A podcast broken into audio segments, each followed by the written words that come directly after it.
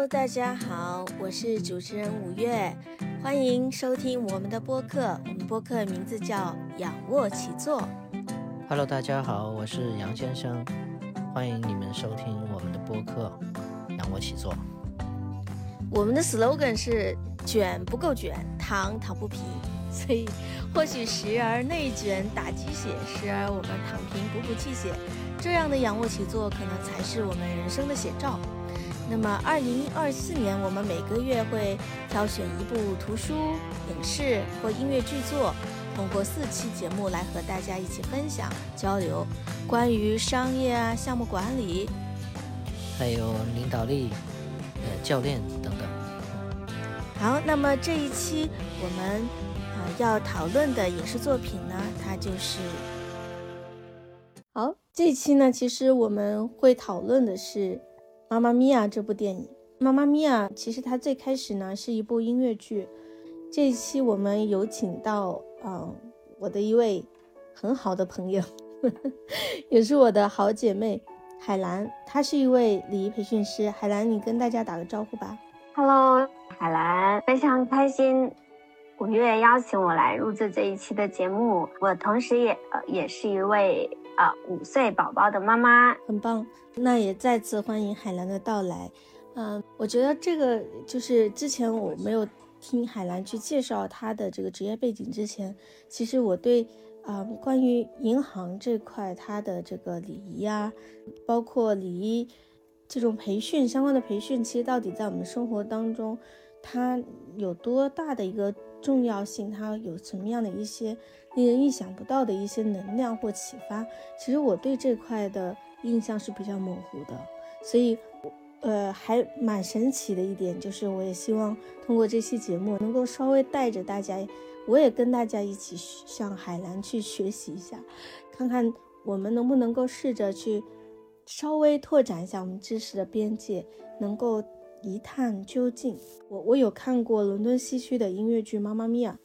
但是这部电影呢，其实我跟你都分别都有看过。当时我们就是因为其中一首关于妈妈看着自己的小孩就要结婚了，就是她的女儿就要出嫁了，在准备的这个时期呢，其实妈妈心中有非常多的不舍，她会想到她这个小孩子从他刚开始生下来了，一直抚养他，看着他背着书包跟自己道别。又到现在，今天他即将要出嫁，可能以后就会跟另外的男生，还有他的家庭，主要是在跟他们生活，这也是好像有点无奈，又很感慨。我我们当时聊到这个，其实也蛮有蛮多的一些思绪涌上心头的。其实呢，最开始这个音乐剧《妈妈咪呀》，它是九九年首次在伦敦的西区剧院首演，当时啊，我们。其实当时 A B B A 这个瑞典的流行乐团就已经用了一系列的是非常棒的音乐作品去构建了这样一个轻松又充满活力的故事。其实最开始我们的故事的主角，她名字叫 Sophie，她的母亲呢同样也是我们故事的另一位女主角。Sophie 她即将结婚了，但是她一直都是在跟她的妈妈生活在一起，生活在希腊的一个小海岛上。但是问题来了，他不知道谁是他的父亲，但在人生的这个重要时刻，他希望能邀请他的父亲来参加他的婚礼。结果呢，他在，嗯，通过母亲的一个日记本，然后发现原来母亲年轻的时候曾经跟三位性格不一的男士共度过良宵，啊，一位是 Sam，一位是 Harry，还有一位叫 Bill，那这三位都有可能是他的父亲。他就在想跟他的好姐妹去商量，到底应该邀请谁来参加他的婚礼。最后他决定，既然我们没有办法清楚的知道到底哪位 是他的父亲，那么不如就把他们三位都邀请来。那我们的故事的另一位主人公呢，就是 Donna。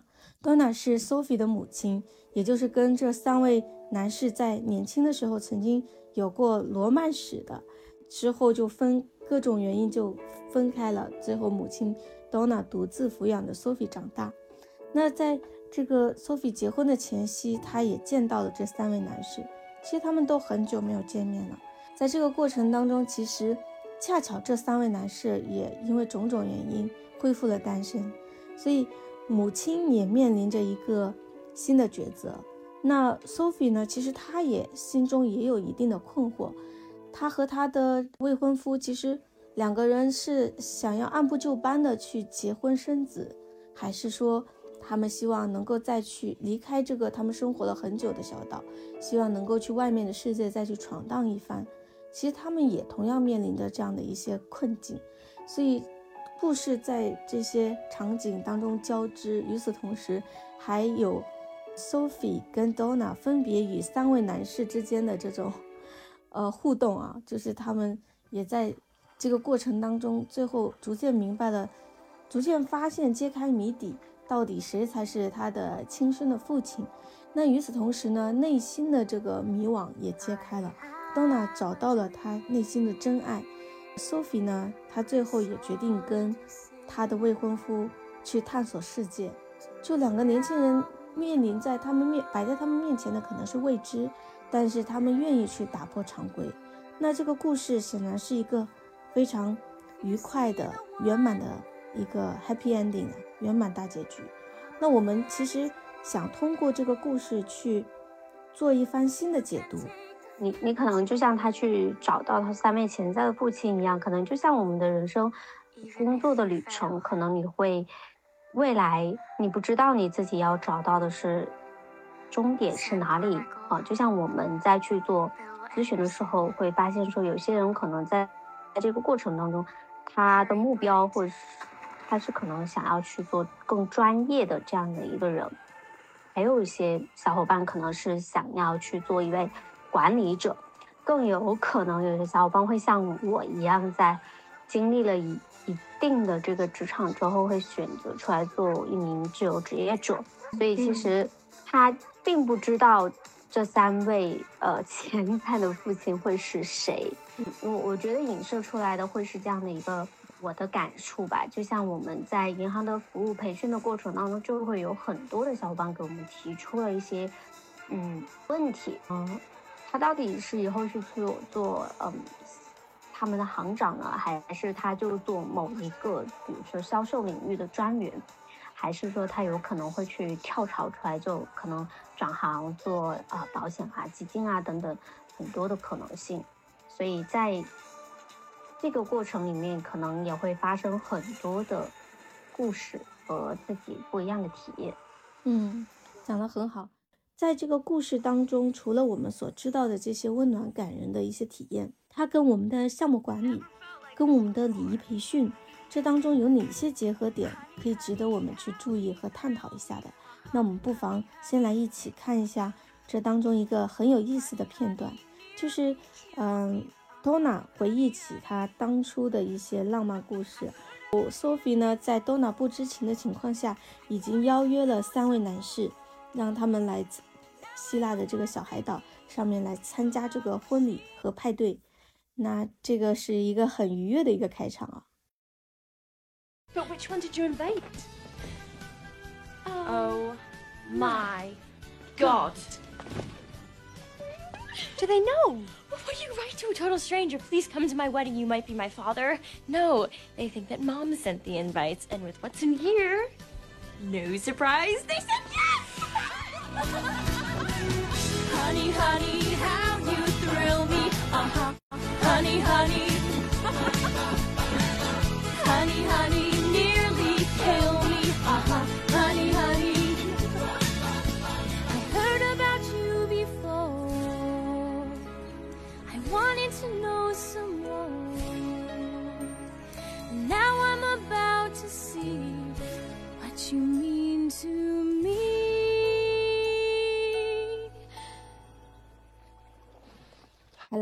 兰，嗨，Hello，呀，我们刚才已经看完了这个片段，我对这个片段印象还是蛮深刻的。他在他不知道答案到底是 A 还是 B 还是 C 的时候，他的选择。很意外，就是他是向三位男士都发了邀请，与此同时，他并没有告诉他们是，他是他的真正目的是为了验证到底谁是他的父亲。所以邀请他们来参加自己的婚礼。他用母亲的名义去发了这个帖子请帖。那其实我从项目管理上面来讲呢，其实我觉得有有一个有一个点是跟它是互通的，我们要有这个预案，在我们去做去承接任何一个目标或者是任务之前呢，那我们不知道摆在我们面前的。呃，会有什么样潜在的一个情况发生？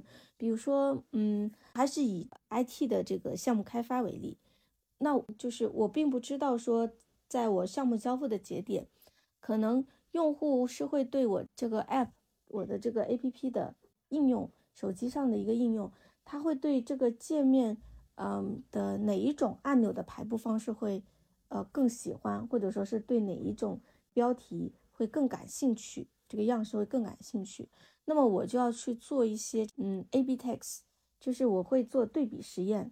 那这时候我就要准备至少两套预案，对吧？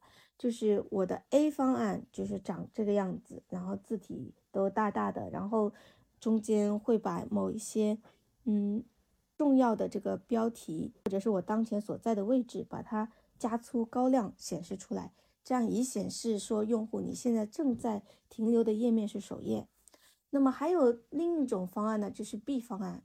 作为对比的方案，就是我可能会是一个很扁平的一个设计，你用户停留在当前的这个页面，所有的这个按钮都是悬浮的，你鼠标或者手指移动到这个边缘，它才会把这个按钮呈现出来。这样有个好处就是它不会占用你页面的一个长度，所以呢。我永远都会去准备至少两套预案，我根据我的这个市场检测的一个反馈，最后我再去评判下一步应该怎么走。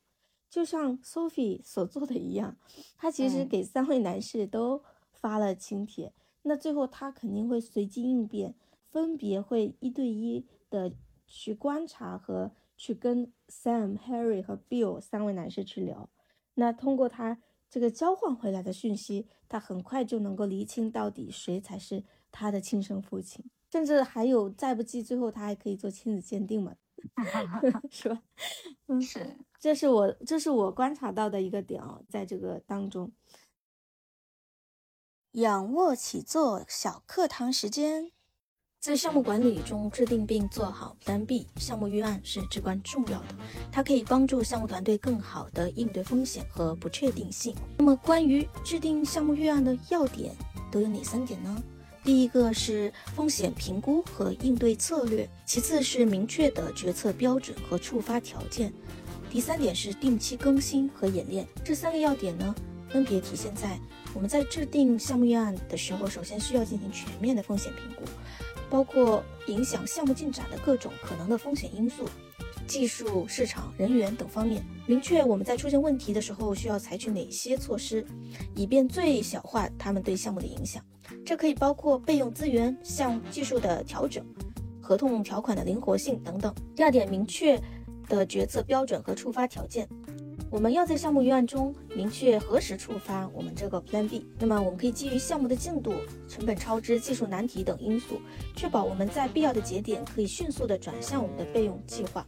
确定触发 Plan B 的具体条件，可以使团队在达到某些预定的阈值或关键事件时，立即启用备用方案，而无需等待问题进一步恶化。定期更新和演练，项目院并不是一成不变的。随着项目的进展和环境的变化，我们需要定期的审查和更新。我们要重新评估风险，检查决策标准和触发条件，以确保他们仍然符合项目的实际状况。那演练是确保团队熟悉应对流程，能快速响应的关键。通过模拟可能的危机情境，团队可以更好地了解如何执行备用计划，发现潜在的问题并进行改进。那么，我们制定 Plan B 和执行 Plan B 的益处是什么？也有三点，就是强化项目韧性，提高决策效率，增加团队信心。我们可以使团队更好地适应变化和应对意外的情况，提高项目成功的可能性。而且，明确的决策标准和触发条件可以加速整个决策过程，使团队在关键时刻可以迅速采取行动，降低因犹豫不决而导致的损失。有了备用计划，团队更有信心应对各种挑战，减轻因意外状况而带来的焦虑感，有助于保持团队的积极性和合作性。好了，这期节目到这就告一段落啦。这里是仰卧起坐，我是主持人五月，我是杨先生。喜欢我们的话，别忘了点赞、评论或转发哦。我们下期再见，拜拜。